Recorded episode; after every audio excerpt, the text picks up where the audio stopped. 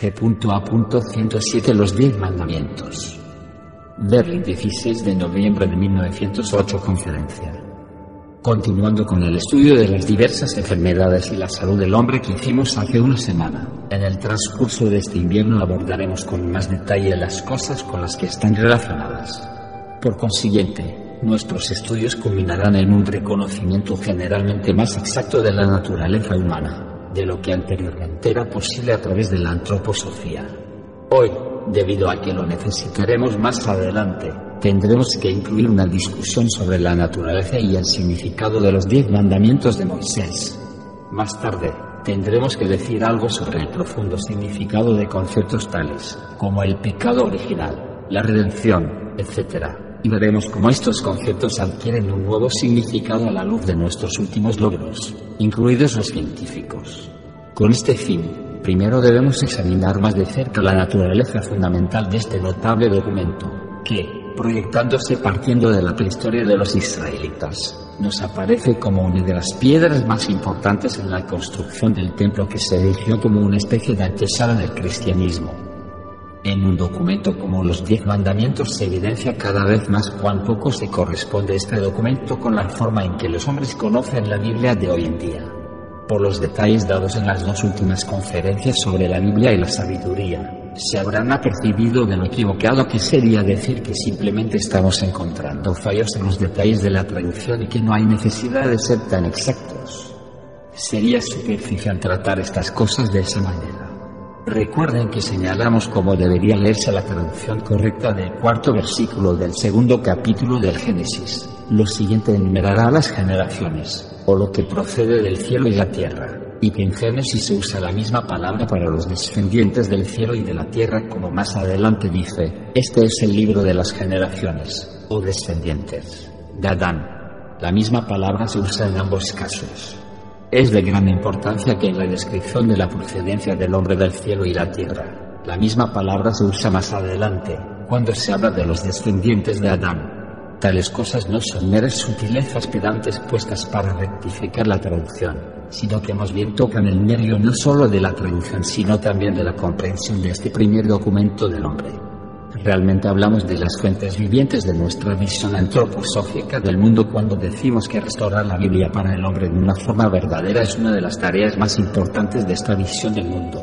De hecho, de la antroposofía misma. Sobre todo, aquí estamos interesados en lo que generalmente se dice con respecto a los diez mandamientos. La gran mayoría de los hombres hoy interpretan los diez mandamientos como si fueran ordenanzas legales, es decir, como las leyes de cualquier Estado moderno. Generalmente se admite que las leyes de los diez mandamientos son más extensas y generales y que tienen una validez independiente de su tiempo y lugar, siendo, por lo tanto, consideradas más universales. Pero los hombres siguen considerando que tienen el mismo efecto u objetivo que cualquier legislación moderna. Vistas así, sin embargo, no contienen el nervio vital real que vive en ellas. Esto se confirma por el hecho de que todas las traducciones actualmente disponibles han incorporado inconscientemente una explicación esencialmente superficial que no está en absoluto en el espíritu de su significado original. Cuando entremos en este espíritu, verán cómo la interpretación de ellos forma parte de los estudios que acabamos de comenzar, aunque puede parecer que al hablar de ellos estamos creando una desviación inapropiada. A modo de introducción, hagamos al menos un intento aproximado de presentar los diez mandamientos en nuestra lengua, y luego trataremos de aproximarnos al tema más estrechamente. Hallaremos muchas cosas en esta traducción, si queremos llamarlo así, que tendrán que ser elaboradas. Pero como pronto veremos, queremos sobre todo tocar el nervio vital, su sentido real, en los modismos de nuestra lengua. Si se traduce conforme el sentido del texto sin referirse al diccionario palabra por palabra, Naturalmente, en una traducción de este tipo solo puede resultar lo peor, ya que lo que importa es el valor de la palabra y el alma que tenía todo en su propio tiempo. Si se capta el sentido, entonces, estos diez mandamientos se ejecutarán de la siguiente manera. Primer mandamiento. Soy lo divino y eterno que experimentas en ti mismo. Guíe tu salida de la tierra de Egipto donde no pudiese irme dentro de ti. De ahora en adelante, no pondrás a otros dioses por encima de mí.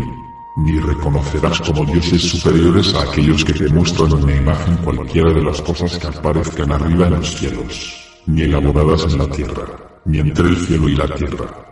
Ni adorarás nada que esté por debajo de lo divino en ti mismo, porque yo soy lo eterno en ti que obra en tu cuerpo y por lo tanto afecta a las generaciones venideras. Soy de naturaleza divina viviendo progresivamente. Si no me reconoces en ti como tu naturaleza divina, tampoco pasaré a tus hijos, nietos y bisnietos, y sus cuerpos se convertirán en desechos. Si me reconoces en ti, viviré como tú hasta la milésima generación, y los cuerpos de tu pueblo prosperarán. Segundo mandamiento. No hablarás falsamente de mí en ti, porque todo lo falso acerca del yo antiguo romperá tu cuerpo. Tercer mandamiento. Deberás diferenciar el día de trabajo del sagrado día de descanso, para que tu existencia devenga una imagen de mi existencia. Porque lo que vive en ti como yo creó el mundo en seis días y guardó para sí mismo el séptimo día. Así, desempeñarás tus quehaceres y los de tu hijo y tu hija y los de tus siervos y los de tus bestias y los de cualquier que esté contigo, durante seis días volcándote hacia el exterior. En el séptimo día, sin embargo, tu mirada me buscará en ti Cuarto mandamiento. Continúa trabajando en la forma que lo han hecho tu padre y tu madre, para que las posesiones que han ganado por las facultades que he desarrollado en ellos permanezcan contigo como propiedad tuya. Quinto mandamiento. No matarás. Sexto mandamiento. No cometerás adulterio. Séptimo mandamiento. No robarás. Octavo mandamiento.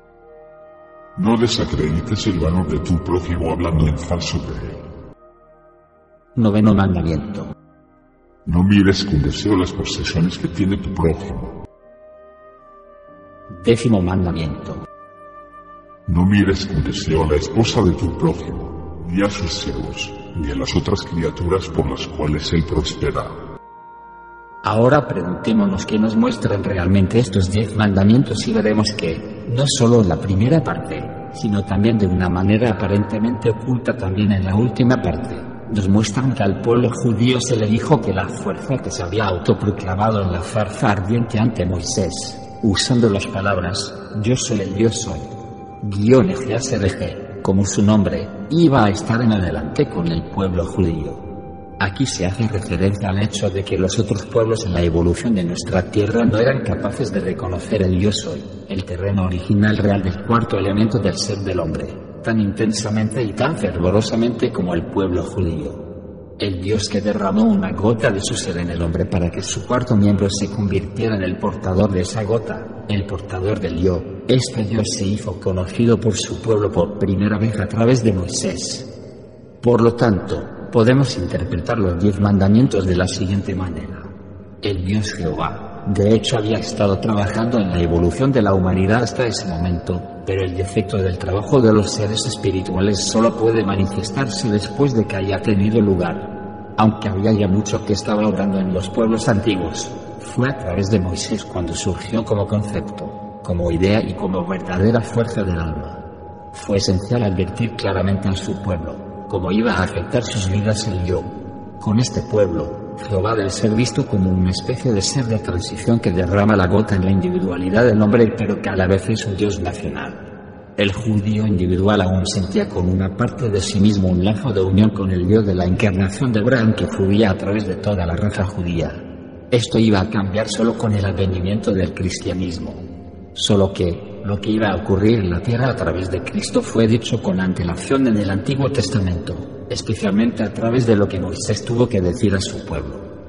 Así, vemos como el pleno poder del reconocimiento del yo lentamente impregna al pueblo judío en el relato del Antiguo Testamento. El pueblo judío debía ser plenamente consciente del efecto que tendría sobre el hombre sentir el yo dentro de sí mismo, experimentar el nombre de Dios. Yo soy el Dios soy y su efecto en lo más profundo de su alma íntima. Estas cosas hoy son experimentadas abstractamente. Se habla del yo y de lo que está relacionado con él y solo se queda en palabras.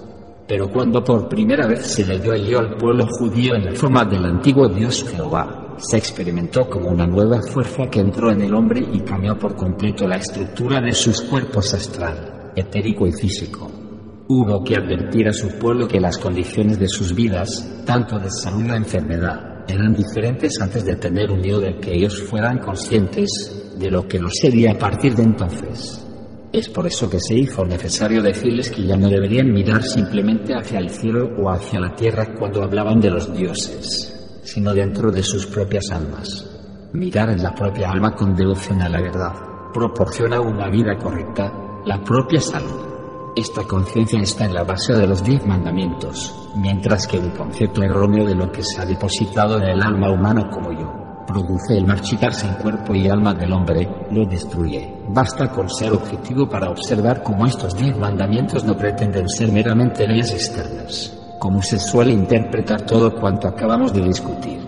Es decir, algo que es de suma importancia para la salud y el bienestar de los cuerpos astral, etérico y físico. Pero, ¿dónde? En estos días, pueden leerse libros correctamente y con precisión. Basta con pasar algunas páginas más para encontrar en un comentario adicional de los diez mandamientos, lo que se le dice al pueblo judío acerca de su efecto sobre la persona en su conjunto. Ahí se dice, quitaré toda enfermedad del medio de ti, no habrá aborto ni esterilidad en tu tierra, y dejaré que el número de tus días se vuelvan plenos. Eso significa que cuando Dios haya impregnado de la esencia de los diez mandamientos, uno de los resultados será que no se podrá morir en la flor de la vida, sino que, mediante un apropiado entendimiento del yo, pueda fluir a los tres cuerpos, el astral, etérico y físico algo, que hará que el número de sus días se vuelva pleno, que le permita vivir en buena salud hasta la vejez. Esto está claramente establecido, pero es necesario penetrar profundamente en estas cosas, y los teólogos modernos no pueden, por supuesto, hacer esto tan fácilmente. Un librito popular, de lo más irritante, especialmente porque se puede obtener por unos pocos centavos. Incluye en sus comentarios sobre los diez mandamientos la frase, uno puede ver fácilmente que en los diez mandamientos se han sentado las leyes básicas para la humanidad. Una mitad son los mandamientos que tienen que ver con Dios y la otra mitad los mandamientos con respecto a la gente. No queriendo alejarse demasiado de la estipulado. El autor agrega que el cuarto mandamiento debería ser incluido en la primera mitad que concierne a Dios. ¿Cómo se las arregla para atribuir cuatro a una mitad y seis a la otra mitad? Es solo un pequeño ejemplo de cómo la gente realiza su trabajo en estos días. Todo lo demás en este libro es proporcional a la ecuación interesante. Cuatro es igual a seis. Estamos tratando aquí con la explicación dada al pueblo judío de cómo el yo debe estar adecuadamente presente en los tres cuerpos del hombre. Es importante, sobre todo, que se diga, y esto lo hallamos con el primer mandamiento, cuando te vuelven conscientes de este yo como una chispa de lo divino, entonces deben sentir que dentro de suyo hay una chispa, una emisión de la divinidad más elevada, más excelsa que está implicada con la creación de la tierra. Recordemos lo que hemos podido decir sobre la historia de la evolución del hombre.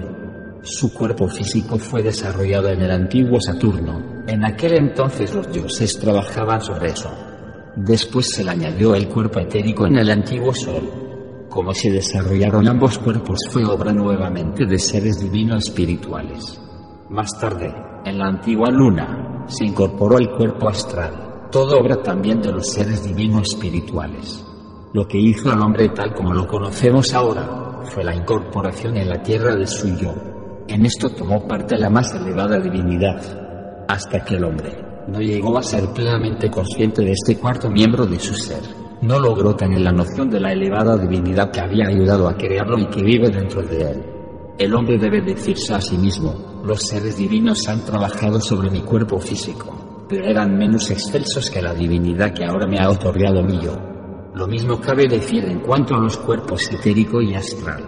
Por lo tanto, el pueblo judío, a quien el yo le fue profetizado por primera vez, tuvo que ser advertido. Háganse conscientes de que todos ustedes son pueblos que adoran a dioses que, en su actual etapa de desarrollo, pueden ser efectivos en sus cuerpos astral, etérico y físico, pero no pueden obrar en el yo. Este Dios que trabaja en el yo, de hecho, siempre estuvo allí.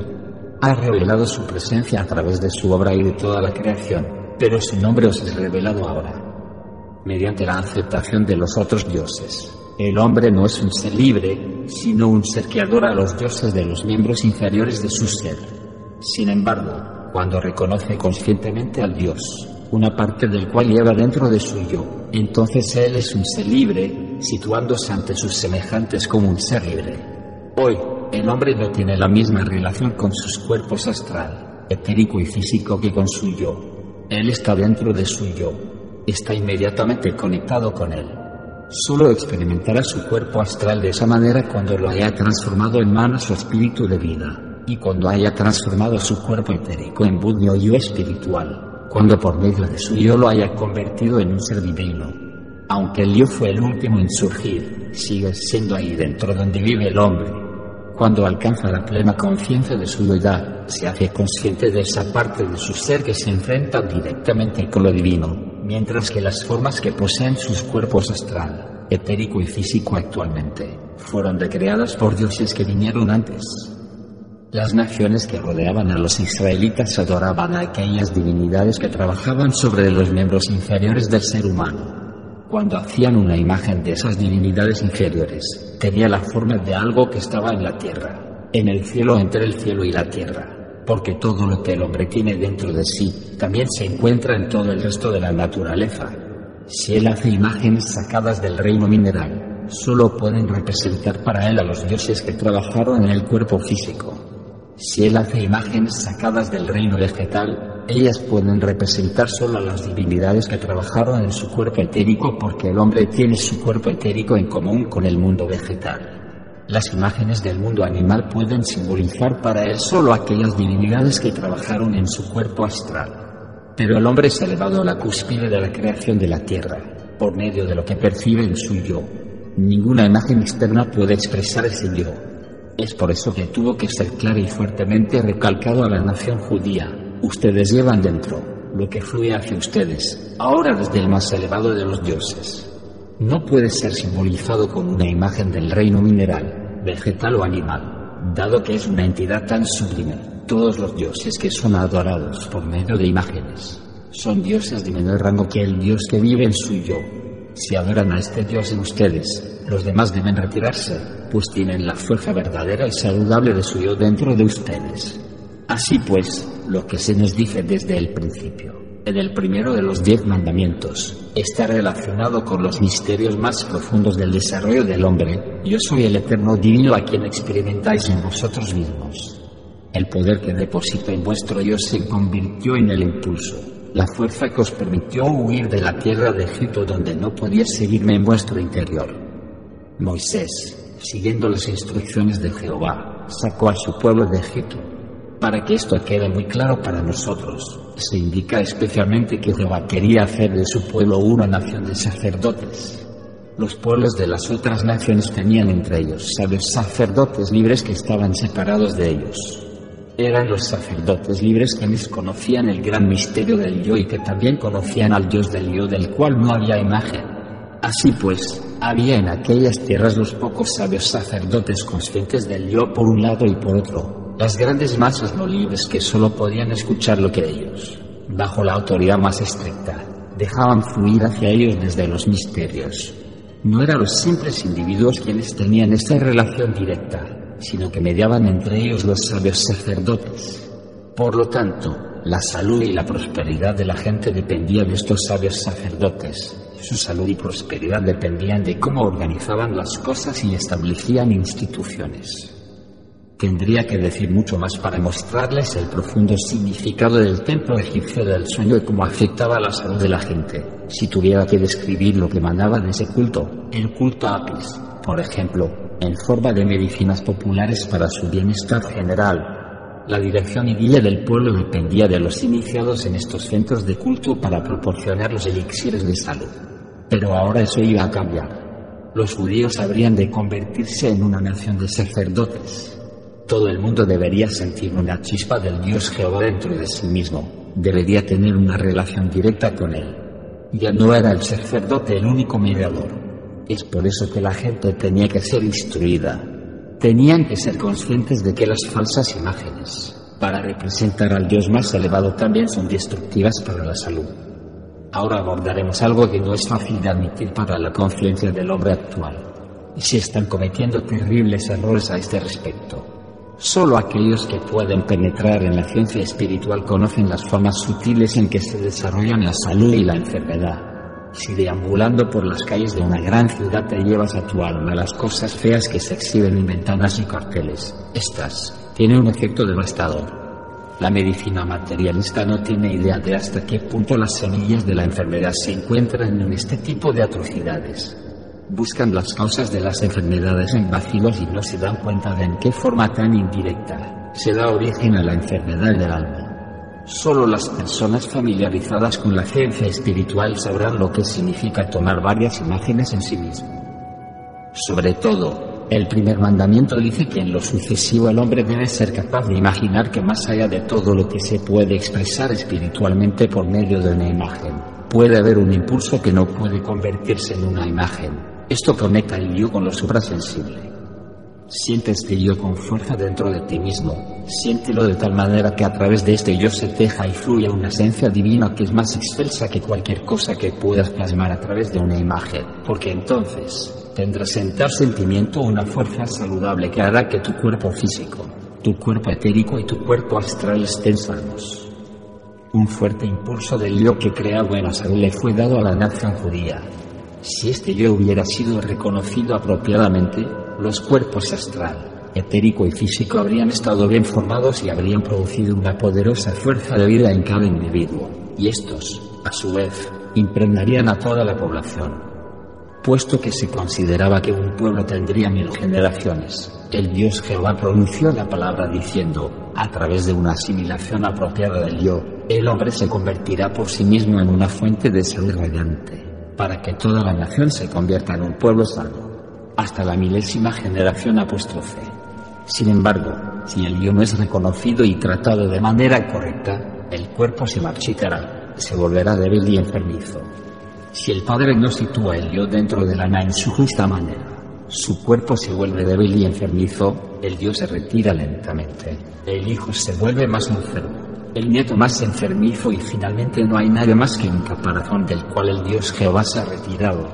Aquello que no permite que el yo prospere hace que el cuerpo se marchite gradualmente hasta su cuarto miembro. Así podemos ver que lo que queda establecido ante el pueblo de Moisés en el primero de los mandamientos es el correcto funcionamiento del yo. Soy lo divino y eterno que experimentas en ti mismo. Guié tu salida de la tierra de Egipto donde no podías irme dentro de ti. De ahora en adelante, no pondrás a otros dioses por encima de mí, ni reconocerás como dioses superiores a aquellos que te muestran una imagen cualquiera de las cosas que aparezcan arriba en los cielos ni elaboradas en la tierra, ni entre el cielo y la tierra, ni adorarás nada que esté por debajo de lo divino en ti mismo, porque yo soy lo eterno en ti que obra en tu cuerpo y por lo tanto afecta a las generaciones venideras. Soy de naturaleza divina diviniendo progresivamente. Si no me reconoces en ti como tu naturaleza divina, tampoco pasaré a tus hijos, nietos y bisnietos, y sus cuerpos se convertirán en desechos. Si me reconoces en ti, viviré como tú hasta la milésima generación, y los cuerpos de tu pueblo prosperarán. Vemos que lo que se quiere significar no es una mera abstracción, sino algo vivo y vital que va obrando en la propia salud de las personas. Siguiendo el rastro del carácter externo de la salud nos lleva a lo espiritual, donde está su origen y que paulatinamente se da a conocer a la gente.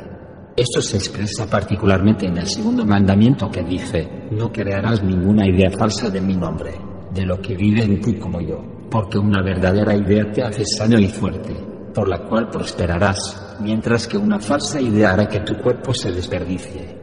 Así fue inculcado en cada miembro de la nación mosaica que cada vez que pronunciase el nombre de Dios debería dejarlo como una advertencia para sí mismo. Reconoceré el nombre de lo que ha entrado en mí, como viviendo en mí, el cual fomenta en mí la buena salud. No hablarás falsamente de mí en ti, porque todo lo falso acerca del yo en ti corromperá tu cuerpo. Luego, en el tercer mandamiento está la referencia fuerte y específica de cómo el hombre, cuando es un yo trabajador y creador, es un verdadero microcosmos, tal como el Dios Jehová creó durante seis días y descansó el séptimo y el hombre en su creación debe seguirlo. En el tercer mandamiento se indica expresamente, Tú, hombre, por cuanto eres un verdadero yo, también serás una imagen de tu excelso Dios y tus acciones efectualas como lo harías tu Dios. Es una advertencia para volvernos más y más como el Dios que se reveló a Moisés en la zarza ardiente. Deberás diferenciar el día de trabajo del sagrato día de descanso, para que tu existencia venga una imagen de mi existencia. Porque lo que vive en ti, como ya creó el mundo en seis días y guardó para sí mismo el séptimo día. Así desempeñarás tus quehaceres y los de tu hijo y tu hija y los de tus siervos y los de tus bestias y los de cualquier que esté contigo, durante seis días volcándote hacia el exterior. En el séptimo día, sin embargo, tu mirada me buscará en ti. Ahora los diez mandamientos se vuelven cada vez más detallados, pero en el trasfondo siempre está el pensamiento de que Jehová está actuando como fuerza evolutiva. En el cuarto mandamiento, el hombre es conducido de lo suprasensible al mundo sensible exterior. Algo importante que debe ser entendido se menciona en el cuarto mandamiento. Cuando el hombre emerge como ser consciente de su yo, requiere de ciertos medios externos para fomentar su existencia. Desarrolla lo que llamamos la propiedad personal y las posesiones. Si tuviéramos que retroceder al antiguo Egipto, ahí todavía no encontraríamos esta propiedad individual entre las masas encontraríamos que aquellos que ejercían la autoridad sobre la propiedad también eran los sacerdotes iniciados. Pero ahora, a medida que se desarrolla cada yo individual, se hace necesario que el hombre se aferre a lo que está fuera y a su alrededor que proporcione un entorno apropiado para sí mismo.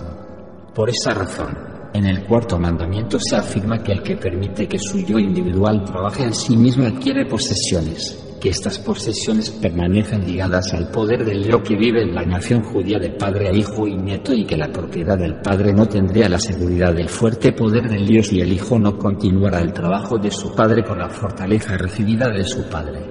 Por lo tanto, se dice, deja que el Dios se vuelva tan fuerte en ti que continúe y que el hijo pueda heredar, junto con la propiedad de su padre, los medios con los que integrarse en el entorno externo Así es como el, espíritu de la conservación de la propiedad fue inculcado en el pueblo de Moisés, poniendo especial énfasis en todas las siguientes leyes, de que los poderes ocultos están detrás de todo lo que sucede en el mundo, mientras que el derecho a la herencia se recibe hoy de forma externa y abstracta. Aquellos que han entendido el cuarto mandamiento se han hecho conscientes de que las fuerzas espirituales se extienden a través de las propiedades de generación en generación, viven de una generación a otra, aumentando el poder del yo y que esa fuerza del yo individual deriva de ese modo algo que les ha aportado por la fuerza del yo del Padre.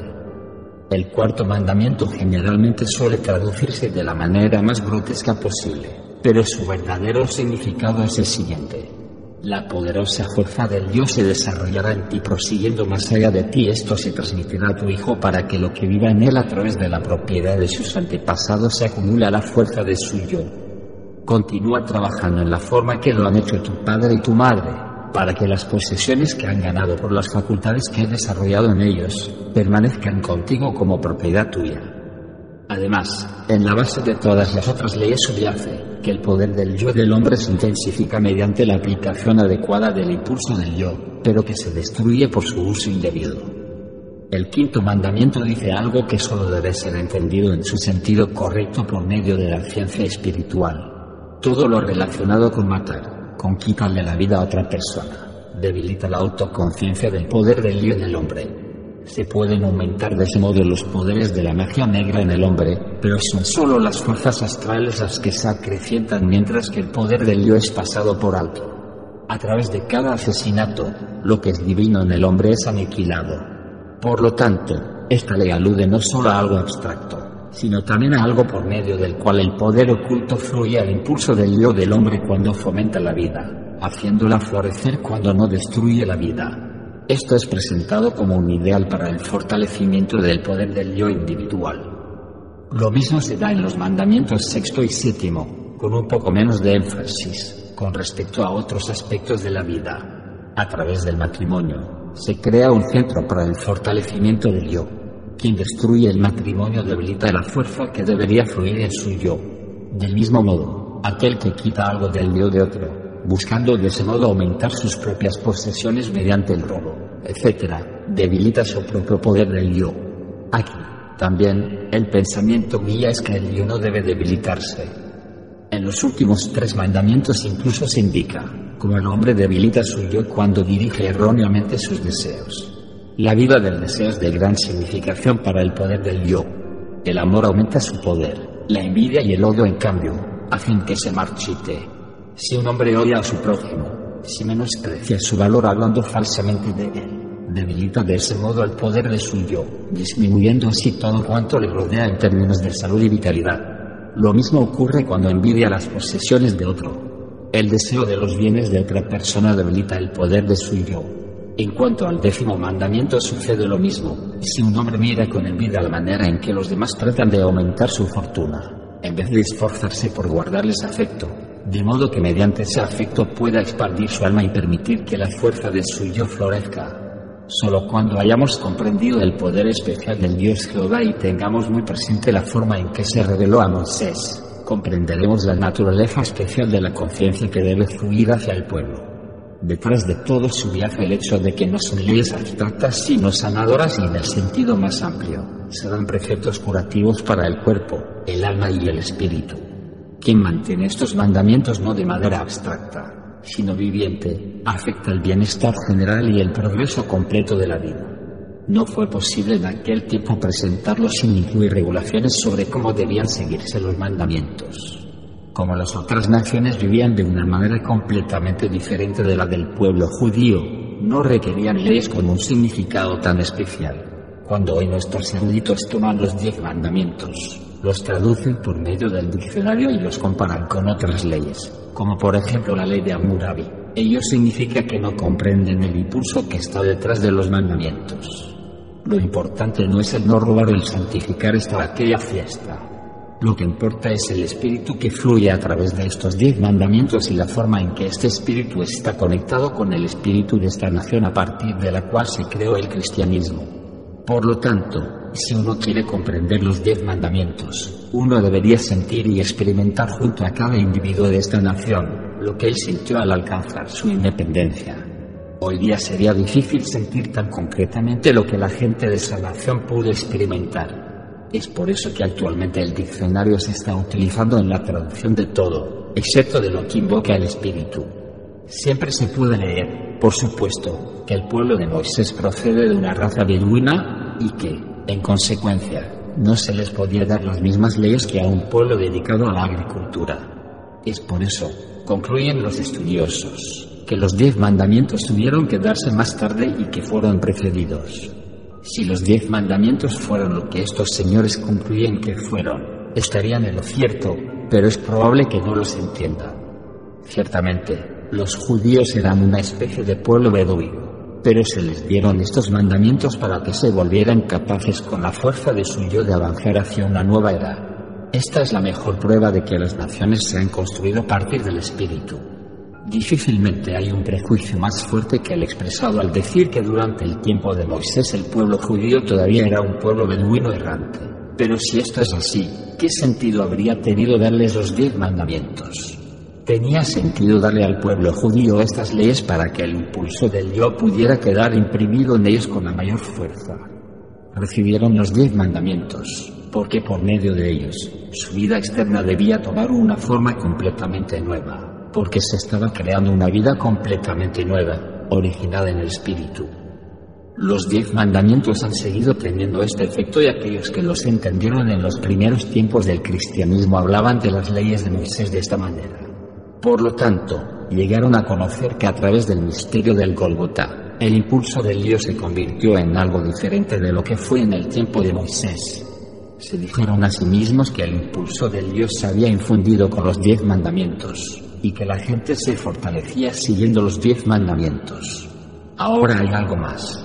Ahora la forma está ahí, en los fundamentos del misterio del Golgotá. Ahora el yo puede contemplar lo que subyace escondido a través de las edades puede ver la grandeza que es capaz de alcanzar. Eso lo hace poderoso y fuerte a través del ejemplo de aquel que sufrió en el Golgota, que es el más grande arquetipo del desarrollo del hombre del futuro. De esta manera, Cristo tomó el lugar, para aquellos que realmente entendieron el cristianismo, de los impulsos que sirvieron como preparación en el Antiguo Testamento. Vemos pues que hay de hecho, una interpretación más profunda de los diez mandamientos. Los templos del sueño eran en cierto modo hospitales, que curaban una variedad de dolencias, tal vez muchas de ellas de naturaleza psicológica. El tratamiento consistía en cantar, ubicar al paciente en un estado de trance o estado hipnótico y analizar sus sueños para determinar el tratamiento. La meditación, el ayuno, los baños y los sacrificios a la deidad patrona u otros espíritus a menudo también estaban involucrados.